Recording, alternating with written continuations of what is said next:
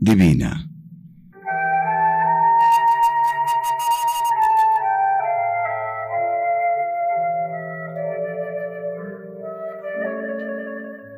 Oración.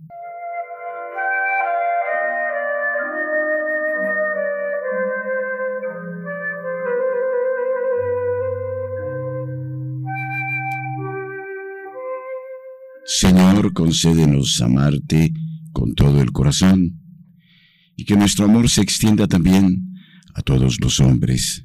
Por Jesucristo nuestro Señor. Amén.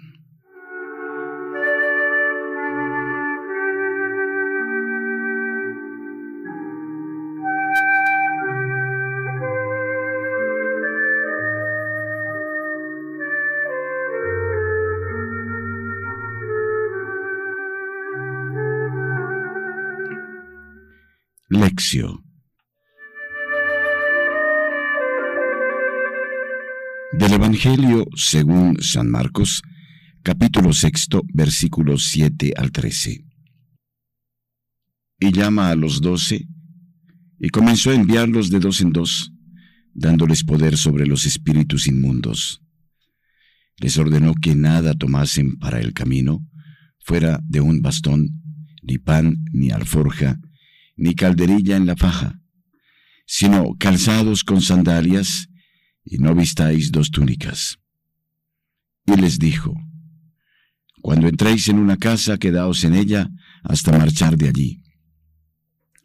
Si algún lugar no os recibe y no os escuchan, marchaos de allí sacudiendo el polvo de la planta de vuestros pies, en testimonio contra ellos. Y yéndose de allí, predicaron que se convirtieran. Expulsaban a muchos demonios y ungían con aceite a muchos enfermos y los curaban. Palabra del Señor. Gloria a ti, Señor Jesús.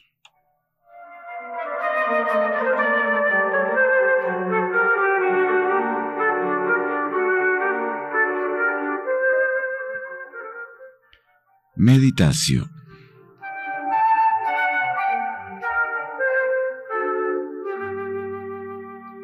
El Evangelio de hoy es continuación del Evangelio de ayer. El paso por Nazaret fue doloroso para Jesús. Fue rechazado por su misma gente.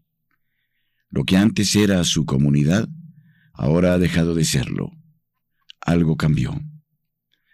A partir de este momento, como informa el Evangelio de hoy, Jesús empieza a andar por los poblados de Galilea para anunciar la buena nueva y a enviar a los doce en misión. En los años 70, época en la que Marcos escribe su Evangelio, las comunidades cristianas vivían una situación difícil, sin horizonte. Humanamente hablando, no había futuro para ellas. En el 64 Nerón empezó a perseguir a los cristianos. En el 65 estalló la rebelión de los judíos de Palestina contra Roma. En el 70, Jerusalén fue totalmente destruida por los romanos.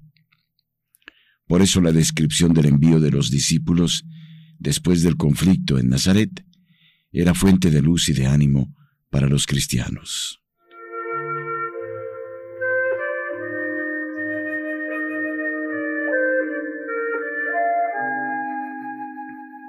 Marcos 6, 7.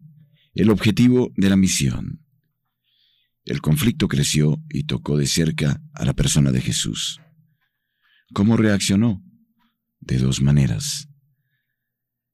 Primero, ante la cerrazón de la gente de su comunidad, Jesús deja Nazaret y empieza a recorrer los poblados de los alrededores. Marcos 6:6. Luego expande la misión e intensifica el anuncio de la buena nueva, llamando a otras personas para implicarlas en esta labor. Y llama a los doce y comienza a enviarlos de dos en dos, dándoles poder sobre los espíritus inmundos. El objetivo de la misión es sencillo y profundo. Los discípulos participan de la misión de Jesús. No pueden ir solos, sino que deben ir de dos en dos, pues dos personas representan mejor la comunidad que una sola, y se pueden ayudar mutuamente. Reciben poder sobre los espíritus impuros, esto es, el poder de aliviar el sufrimiento de la gente y a través de la purificación, el poder de abrir las puertas de acceso directo a Dios.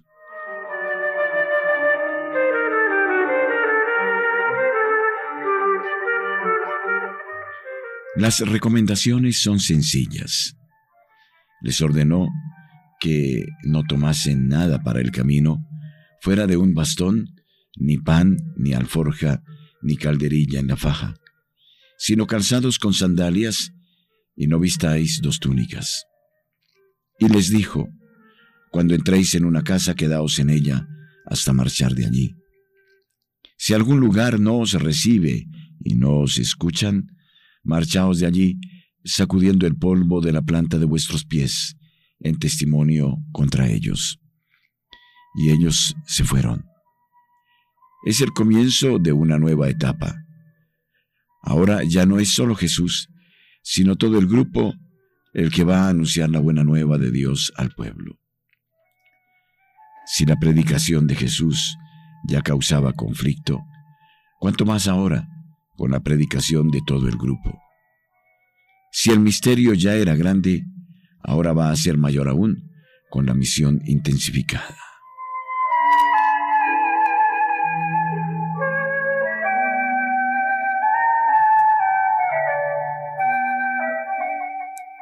Y yéndose de allí, predicaron que se convirtieran, expulsaban a muchos demonios y ungían con aceite a muchos enfermos y los curaban. Anunciar la buena nueva, provocar la conversión o mudanza en las personas y aliviar el dolor de la gente, curando las dolencias y expulsando los males.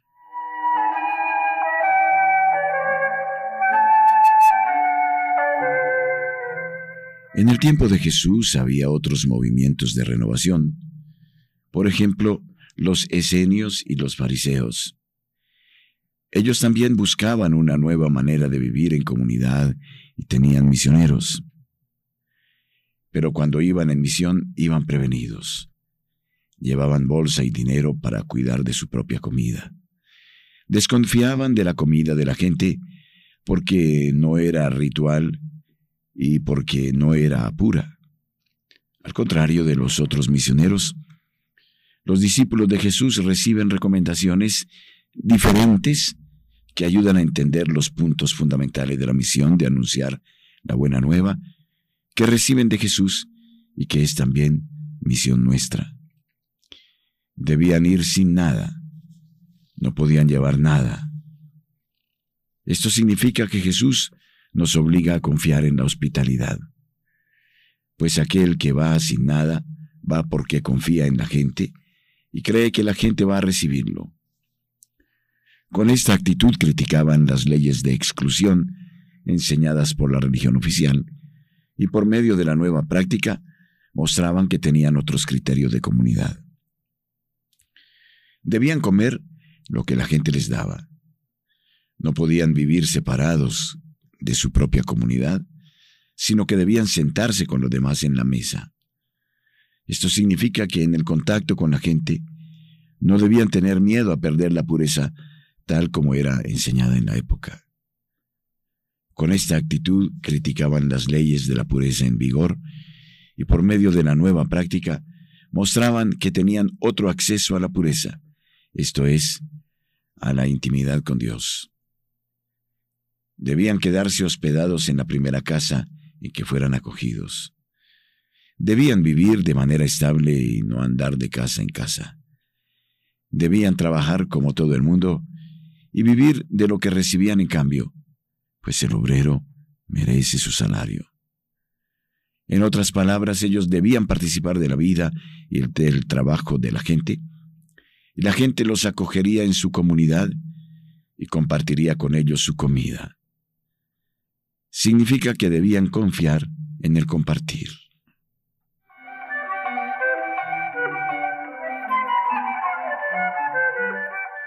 Debían sanar a los enfermos, curar a los leprosos y expulsar los demonios.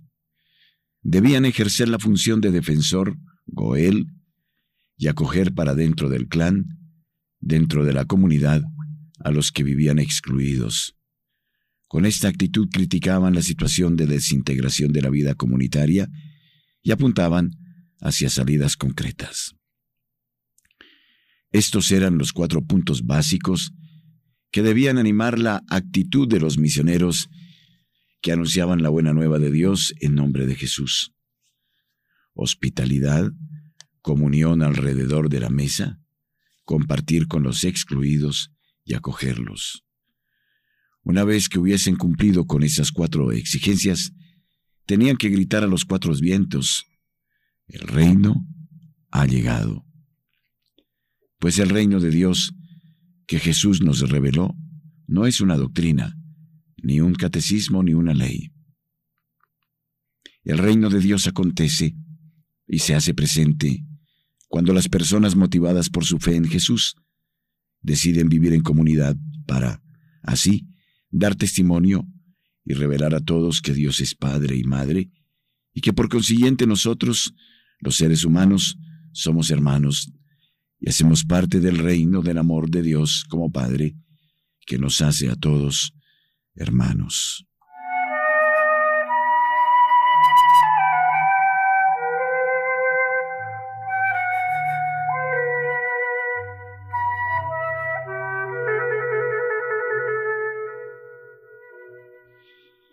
Motivos para la reflexión personal.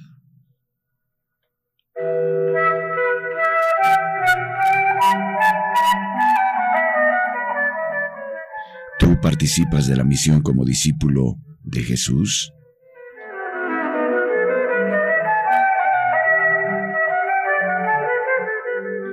¿Cuál es el punto de la misión de los apóstoles que tiene más importancia hoy para nosotros?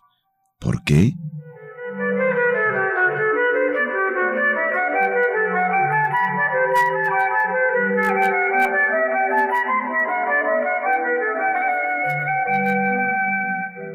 Oración conclusiva. Grande es Yahvé y muy digno de alabanza. En la ciudad de nuestro Dios está su monte santo, hermosa colina, alegría de toda la tierra. Salmo 48, versículos 1 al 2.